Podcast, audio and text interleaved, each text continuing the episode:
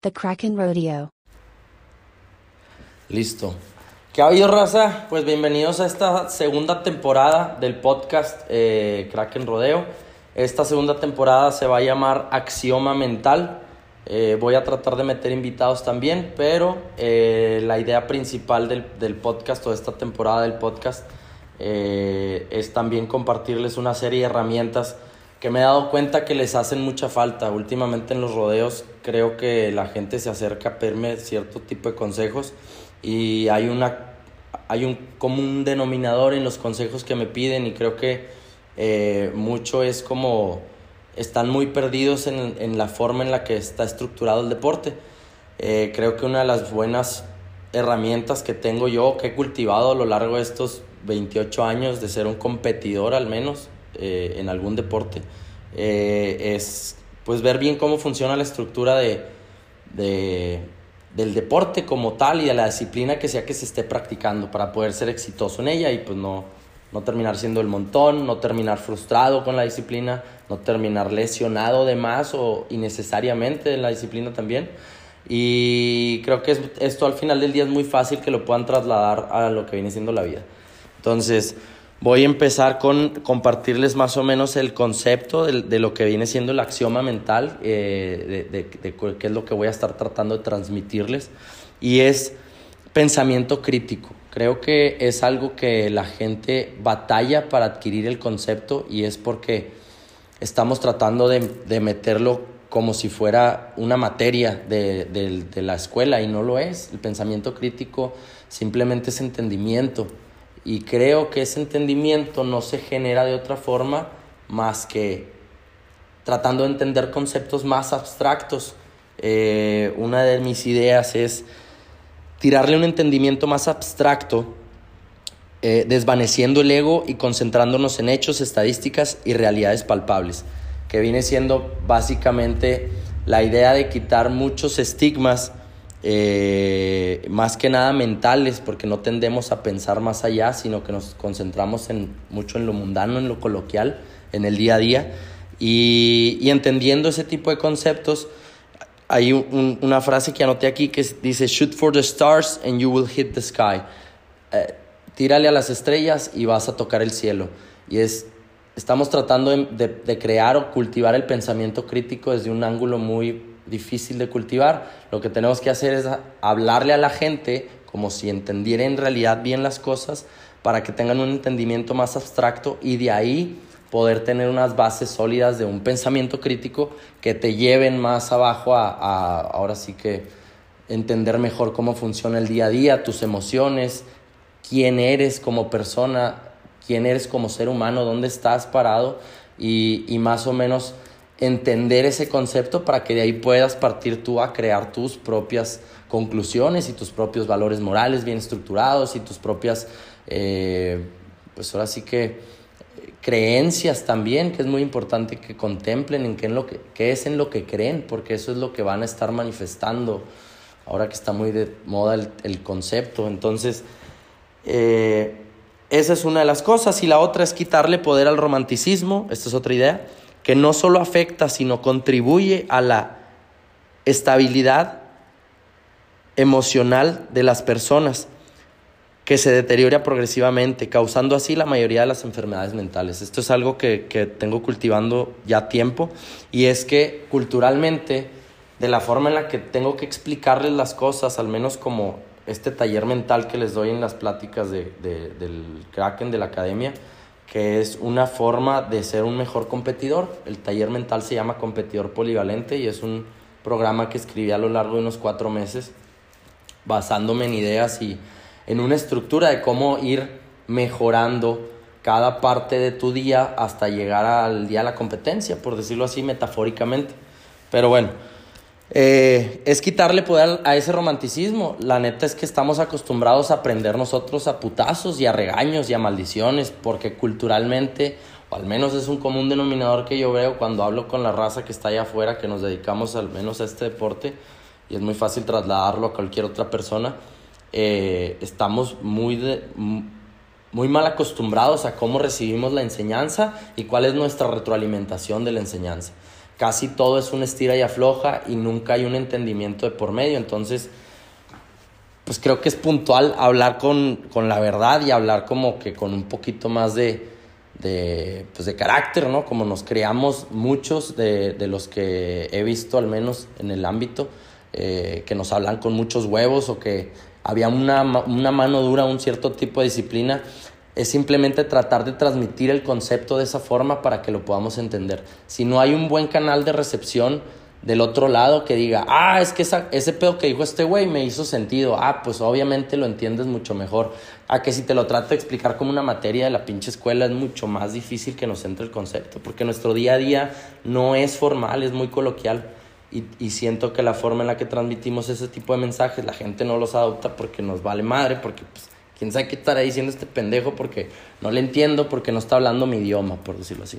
Entonces trato de que el taller mental se vaya mucho enfocado a lo coloquial, a la forma en la que aprendimos la mayoría al menos.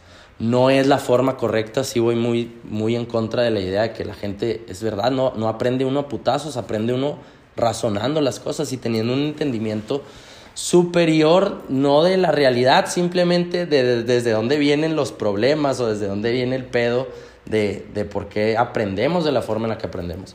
Entonces, partiendo desde esa premisa, eh, creando ahora sí que el ambiente este de compartirles ideas, información objetiva que les pueda servir a la hora de competir al menos, que creo que es muy fácil que la gente lo traslade a su, a su día a día, pero al menos en cuestión de competidores siento esa necesidad de ofrecerles una, un apoyo, un apoyo al menos moral y de entendimiento, eh, y eso es lo que significa axioma mentales, realidades irrefutables que podemos entender todos y que nos va a hacer mejores personas en general. Entonces, partiendo desde esa premisa, voy a empezar con el primer tema. Espero no alargarme mucho, voy a ir mediándome para dar los episodios más o menos de media hora y que no se pase eso. Entonces, les voy a compartir desde el principio lo que viene siendo lo que doy yo como el taller mental que doy en los seminarios. El taller mental se llama competidor polivalente y la conferencia está enfocada en darles a los competidores una guía de cómo gestionar mejor su carrera deportiva y de vida. Conforme pasa el tiempo, inconscientemente se va moldeando tu personalidad con cada derrota y con cada victoria. Las enseñanzas que dejan te forman el carácter y la forma en la que interactúas con el entorno. La finalidad del taller mental es entendernos mejor como individuos y compartir una serie de herramientas que nos ayuden a tomar mejores decisiones para así lograr cumplir cada uno de nuestros objetivos y tener una vida más equilibrada, al menos competitivamente, que eso es lo que les digo que en donde siento yo que tengo un poquito más de, expertise. Todo trato de compartirlo siempre desde una perspectiva muy neutral y, sin tratar de juzgar si algo está bien o algo está mal, sino darles, pues eso, pensamiento crítico, un entendimiento un poquito más arriba para que ese pensamiento crítico les llegue como como un balde de agua fría, como un, ah, claro que sí, eh, con razón pasan las cosas que pasan. Entonces, eh, primer punto, introspectiva. Mirar hacia adentro y conocerte mejor es el primer paso para desarrollar tu mejor versión. Eh, esto lo escuché en un podcast o en una lectura que dio un, un es, creo que es doctor, o es, pero también tiene una especialidad en psicología, doctor Rizo, no me acuerdo cómo se llama, ahí disculpen la, la trabada, pero eh, es muy importante que dentro de la introspectiva, para poder ser un mejor competidor hay que conocernos bien como personas, cuáles son nuestras debilidades, nuestras fortalezas, etcétera, todo eso que suena como un panfleto de superación personal, pero no lo es, es algo importante a lo que hay que poner atención. Entonces, los cuatro pilares básicos de la autoestima.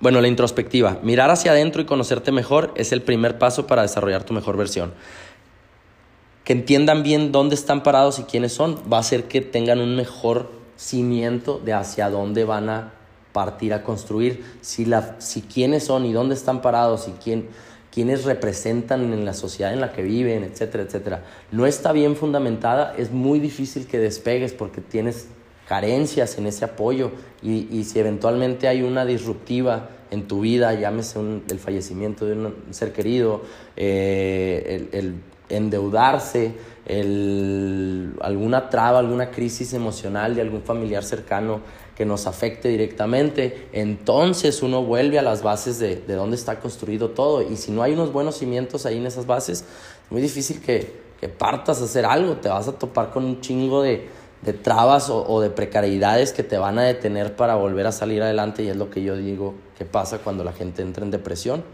Hay, un, hay una muy mala cimentación de dónde estás parado y de quién eres y por lo tanto no ves una buena forma de apoyarte para salir a enfrentar la vida y es, y es que no se conocen tan bien como creen que se pudieran conocer.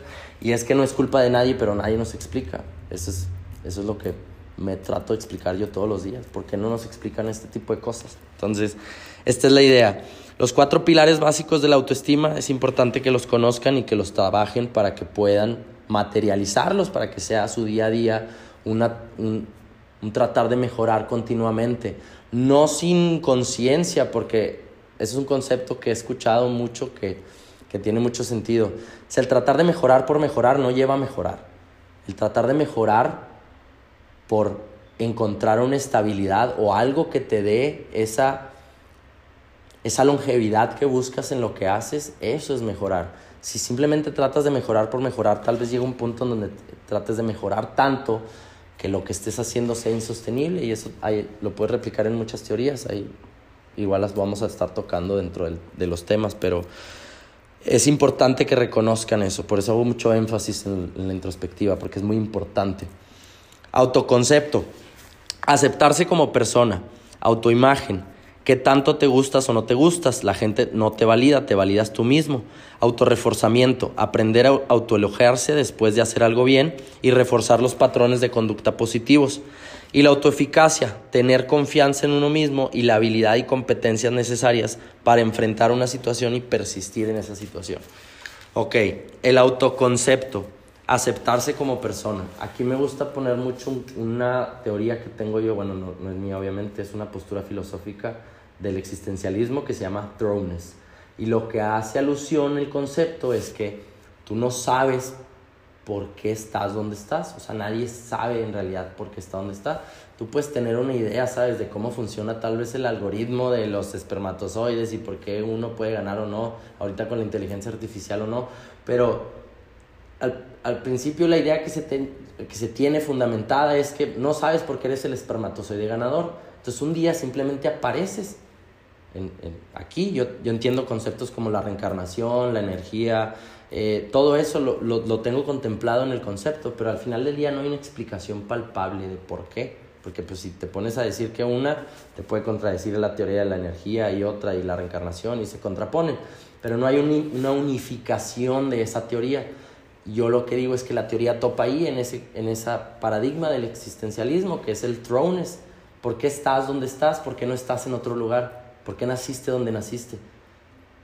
Tal vez no hay una explicación tan racional o tan palpable que podamos entender como para decir, ok, estoy aquí por esto, ¿sabes? Puedes eh, crear una historia, puedes traer una historia detrás, si, si estás tan convencido de la reencarnación, es muy válido, pero en realidad nadie te puede explicar por qué no naciste en otro lado.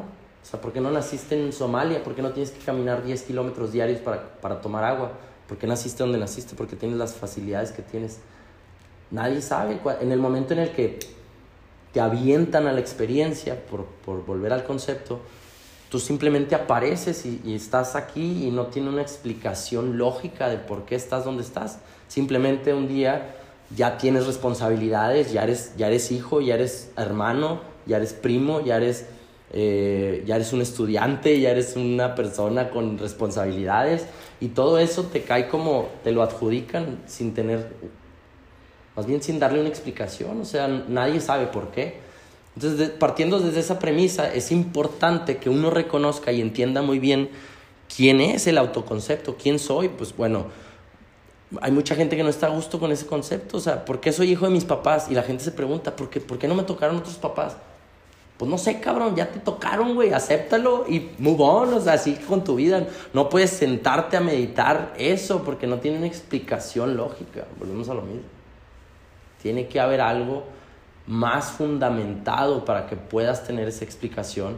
Y, la explicación es que, bueno, pues ya estás ahí, ya te tocó ya te tocaron los papás que te tocaron, ya te tocaron los hermanos que te tocaron, ya te tocó la familia que te tocó, ya te tocó vivir en donde vives, ¿sabes?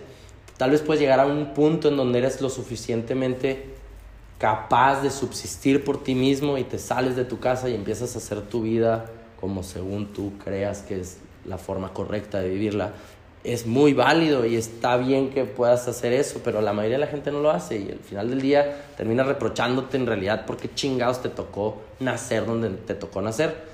Yo por decirte en un conflicto a veces digo, ¿por qué chingados no nací donde había nieve? O sea, ¿por qué no nací en Colorado?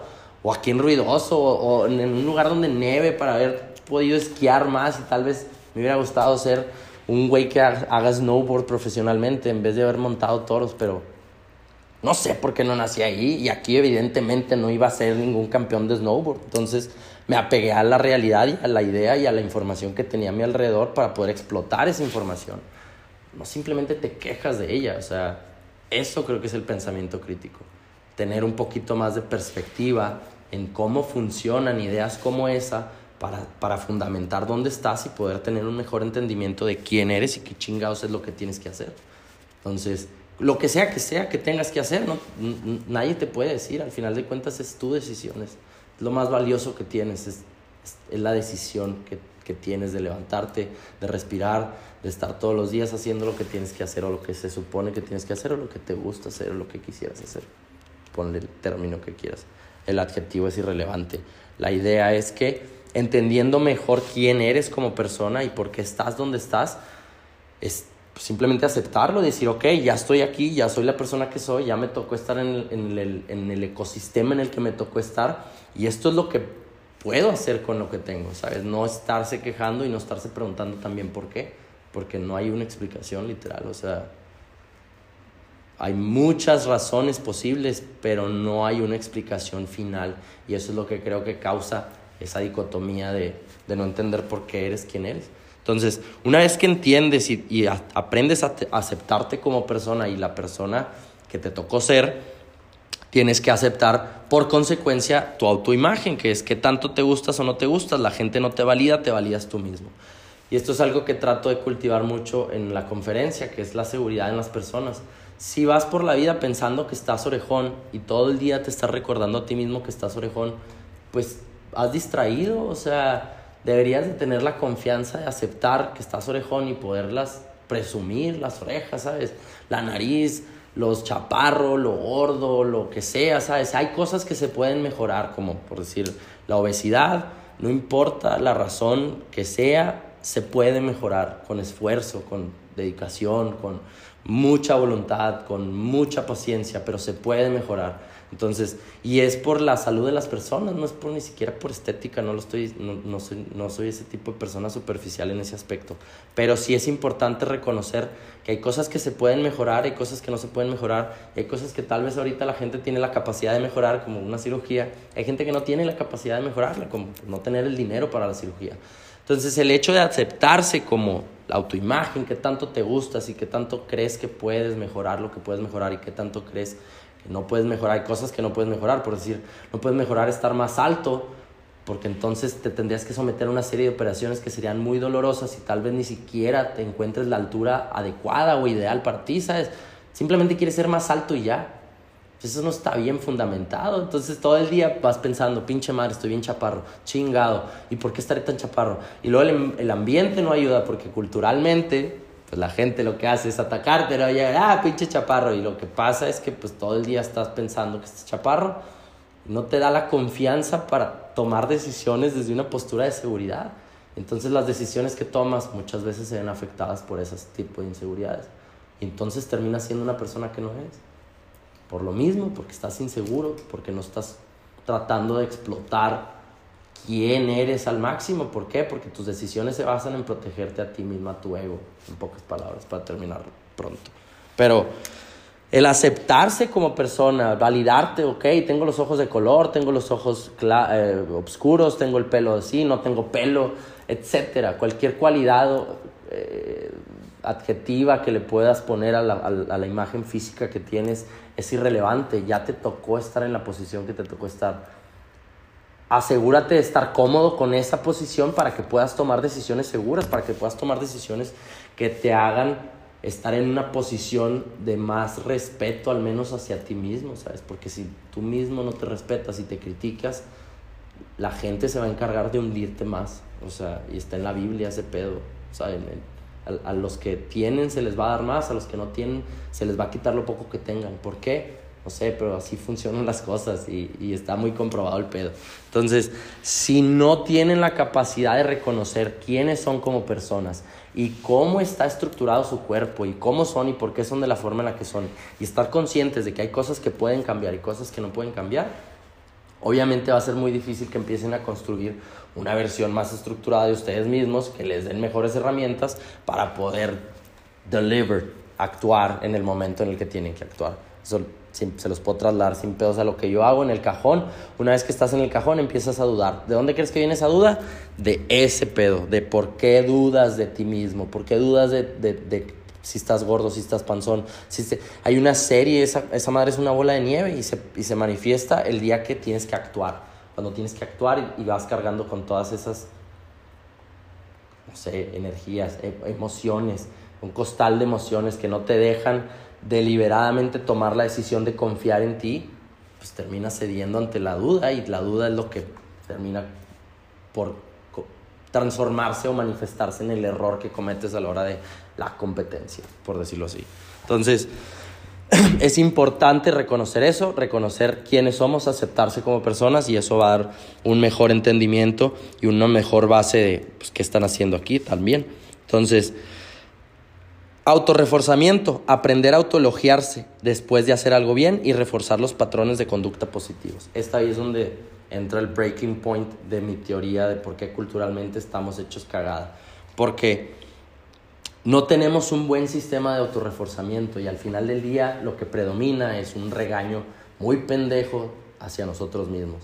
Y esto lo tengo muy bien comprobado porque eh, cada persona que se lo digo, cada persona que lo entiende perfectamente. Y es el hecho de que no confiamos en nosotros mismos. La forma de ganar confianza en uno mismo es autorreforzándote las cosas que haces bien, por triviales, por mundanas, por pendejas, por coloquiales que parezcan, son parte de tu vida. Y si eso le gana el número de cosas que haces que parezcan malas, pues obviamente vas a ser mucho más exitoso de lo que vas a ser pendejo. Si las cosas que haces malas te las refuerzas como muy malas, pues las cada vez que quieras hacer algo vas a tener ese esa falta de confianza y, lo puedo trasladar a muchas ideas y, a muchas estructuras, que es tan fácil como una rutina que te genere confianza. La gente, la gente toma como trivial el hecho de, que, de tender la cama, de, por eso, por eso todos esos libros que no he leído ninguno, que he leído muy pocos libros en mi vida, pero los he leído muchas veces. Todos esos libros que hablan de, de que ordena tu cuarto y pon tu mente en orden y todo eso, va muy orientado al tener un buen fundamento de cómo estructuran las cosas. Entonces, si desde un principio la cama no se tiende, no es ni siquiera por ganar un mejor cuarto o tener una mejor visión y que la energía fluya, es porque le vas ganando confianza a tu ego, por decirlo así. Y yo lo que hago es tratar de reforzarme eso pues con una rutina diaria, que es la rutina que tengo de siempre. Eh, tengo hace, hace como unos seis meses adopté el estarme levantando y hacer eh, 20 lagartijas, no, 30 lagartijas, 30 eh, sentadillas y 50 abdominales. Y eso lo he estado alternando entre días, pero en la semana trato de cumplir al menos con 3 días que lo haga la semana. Es un buen inicio y creo que es una buena meta para empezar a estructurar algo. Entonces, por eso las rutinas son tan poderosas, porque al final del día pues, se traslada interés compuesto y eso es lo que hace que seas mucho más efectivo en tus rutinas. Entonces, la mayoría de nosotros tiene unas rutinas muy nocivas o se basan mucho en recompensa, esfuerzo, recompensa. Y eso también está muy mal, porque lo que hace uno es tratar de matarse en el trabajo para luego desquitarse el fin de semana en lo que sea. Puede ser en un hobby que te consuma mucho de energía, mucho tiempo. Y, y luego terminas cansado y luego vas al trabajo cansado porque pues te trataste de liberar todo ese estrés que ibas acumulando en la semana. Entonces, la idea es que si no hay un buen reforzamiento, el día a día se vuelve un caos y, y, y lo que se traslada eso a, es a dudar de ti mismo en los momentos en donde tienes que ejecutar. Por eso hay tanta gente que tiene problemas con la confianza a la hora de ejecutar. Y luego también mucha gente que es muy emocional y a la hora que ejecuta simplemente se basa en sus emociones, no, no, pone atención a lo que está haciendo. Y eso lo veo mucho en los rodeos, en los jinetes y en las barrileras, que dan todo sin poner atención. Y les pongo mucho el ejemplo de Tom Brady, de Cristiano Ronaldo, de pónganle atención a quien quieran, algún beisbolista que les llame mucho la atención, o un nadador, un futbolista, o sea, alguien, imagínense la cara de alguien antes de cobrar un penal antes de tirar el pase de, anotación del Super Bowl, antes de sacar el set de ganador de, del, Roland Garros, antes de, de, Tiger Woods, antes de ganarse la chaqueta verde. O sea, todas esas caras antes de ejecutar tienen un común denominador y el común denominador es que la persona está presente en lo que está haciendo, no se está dejando llevar por las emociones que siente. Tiene un muy buen equilibrio entre lo que está sintiendo cómo utilizarlo como combustible y entre la perspectiva de la ejecución que tiene que manifestar para que el resultado sea el óptimo. Entonces, la gente piensa mucho que es el momento en el que llegas a la, a la, a la parte culminante o, a la parte del pinnacle de la adrenalina, del pico de adrenalina que sientes antes de ejecutar, creo. Mucha gente no lo sabe controlar y o se deja llevar por él o lo consume la duda y el error y piensa como hay ese contraste y pues obviamente no puedes pensar nada cuando estás ejecutando, tienes que ejecutar nada más. Es como tocar el piano, también pongo ese ejemplo. Cuando con las personas que tocan el piano no, no van pensando cuál es el siguiente dedo que tienen que mover. Es una mecanización, lo practican, lo practican, lo practican, hasta que se vuelve parte de ellos mismos, saben dónde está la tecla y, y cómo tocarla y en qué momento tocarla. Y hay una, obviamente hay un patrón algorítmico que va siguiendo el hecho de, de, cuál es la siguiente pieza que se tiene que tocar, pero tú no la piensas.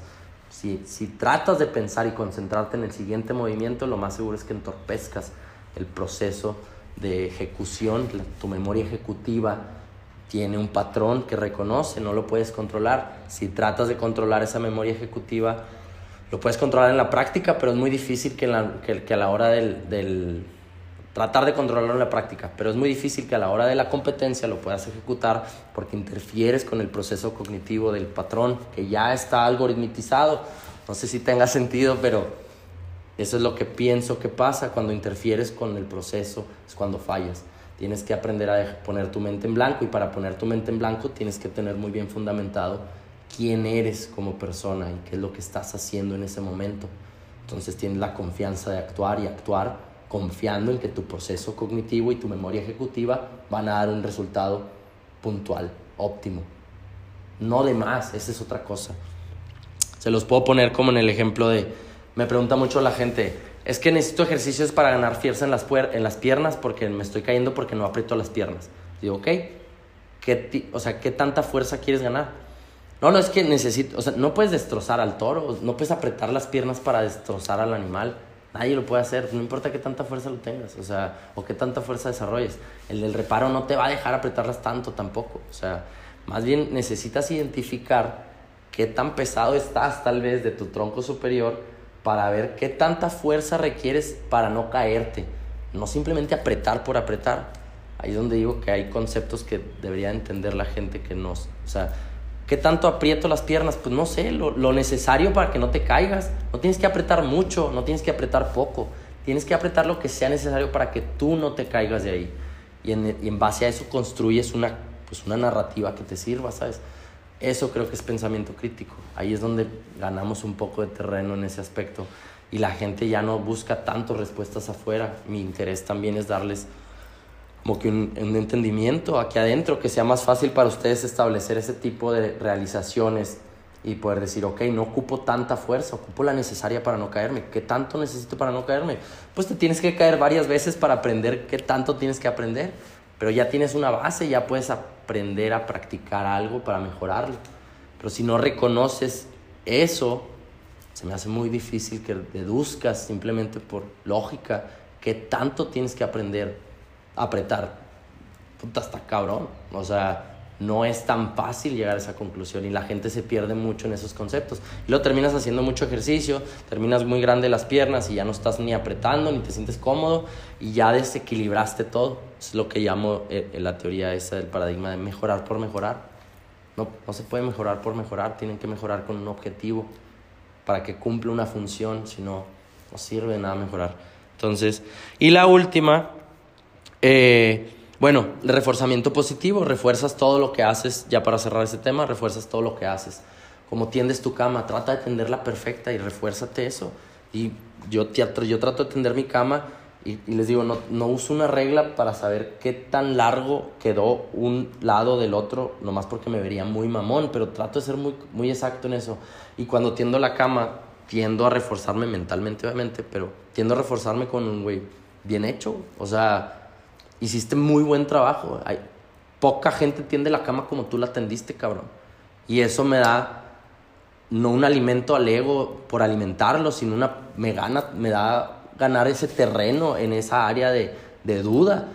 Porque si ni siquiera me siento capaz de tender bien la cama, pues obviamente no me voy a sentir capaz de muchas otras cosas por el nivel de, de abstracción que manejamos como seres humanos. Entonces, si podemos puntualizar ese tipo de cosas, yo después hago mi rutinita de las abdominales, me paso a lavarme los dientes. Obviamente la rutina de los abdominales es un boost de, de, energía, eso está más que comprobado. Es muy difícil mantenerlo porque a todos nos da hueva y una hueva muy cabrona hacer las cosas. Pero si lo llegas a mantener y lo llegas a forzar como una rutina tuya para empezar el día, creo que es muy... Te, comienzas el día de una forma más energética y, y, fluyes un poco mejor para los que les gustan todos esos términos.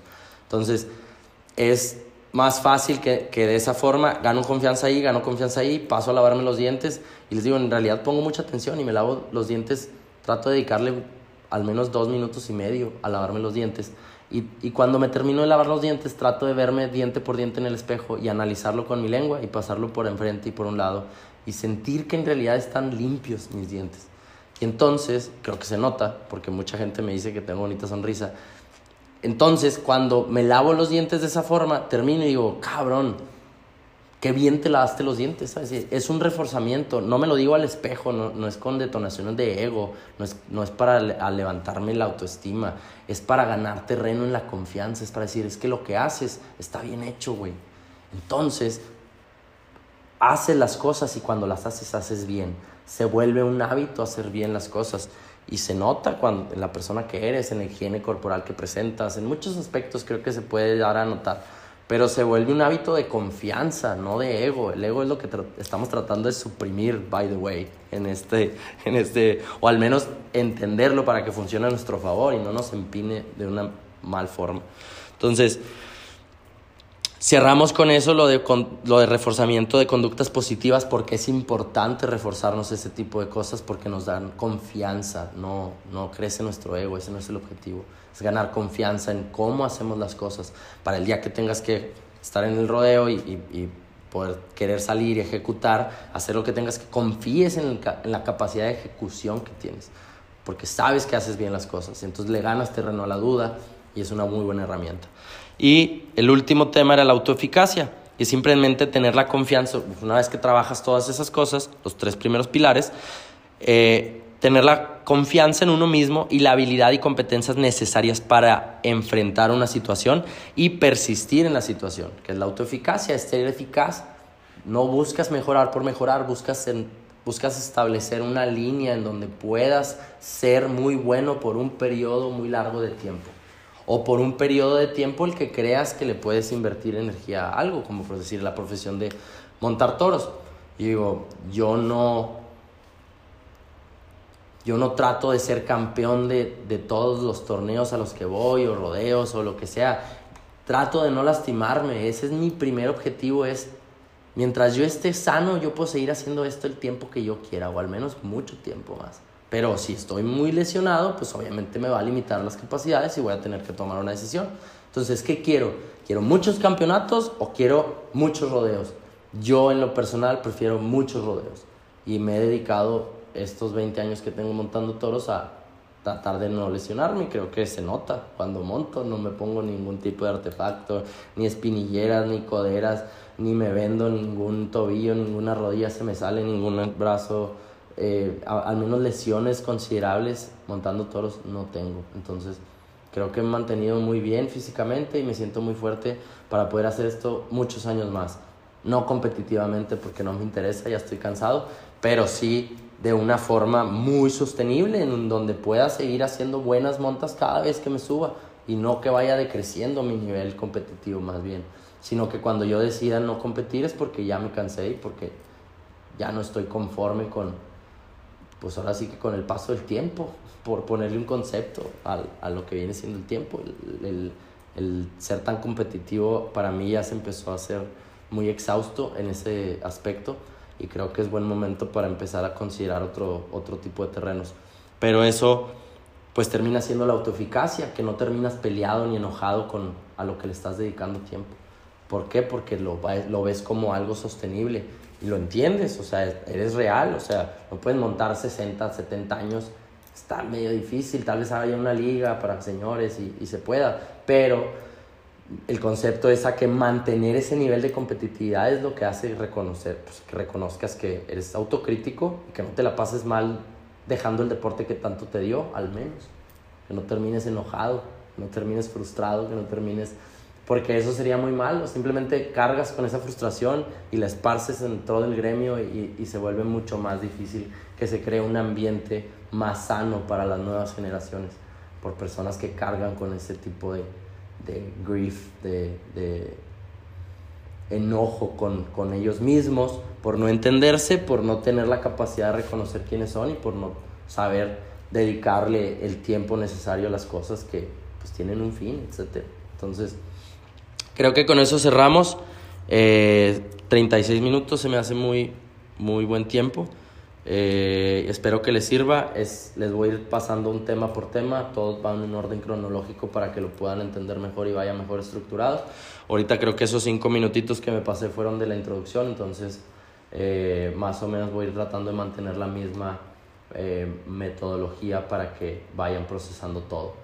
Eh, si hablo muy rápido es porque no quiero alargar mucho los videos, entonces si tienen que ponerle pausa o regresar a los conceptos, se los recomiendo mucho para que vayan analizando parte por parte y puedan unificar bien el mensaje y les quede más claro, pues ahora sí que lo que estoy tratando de transmitirles.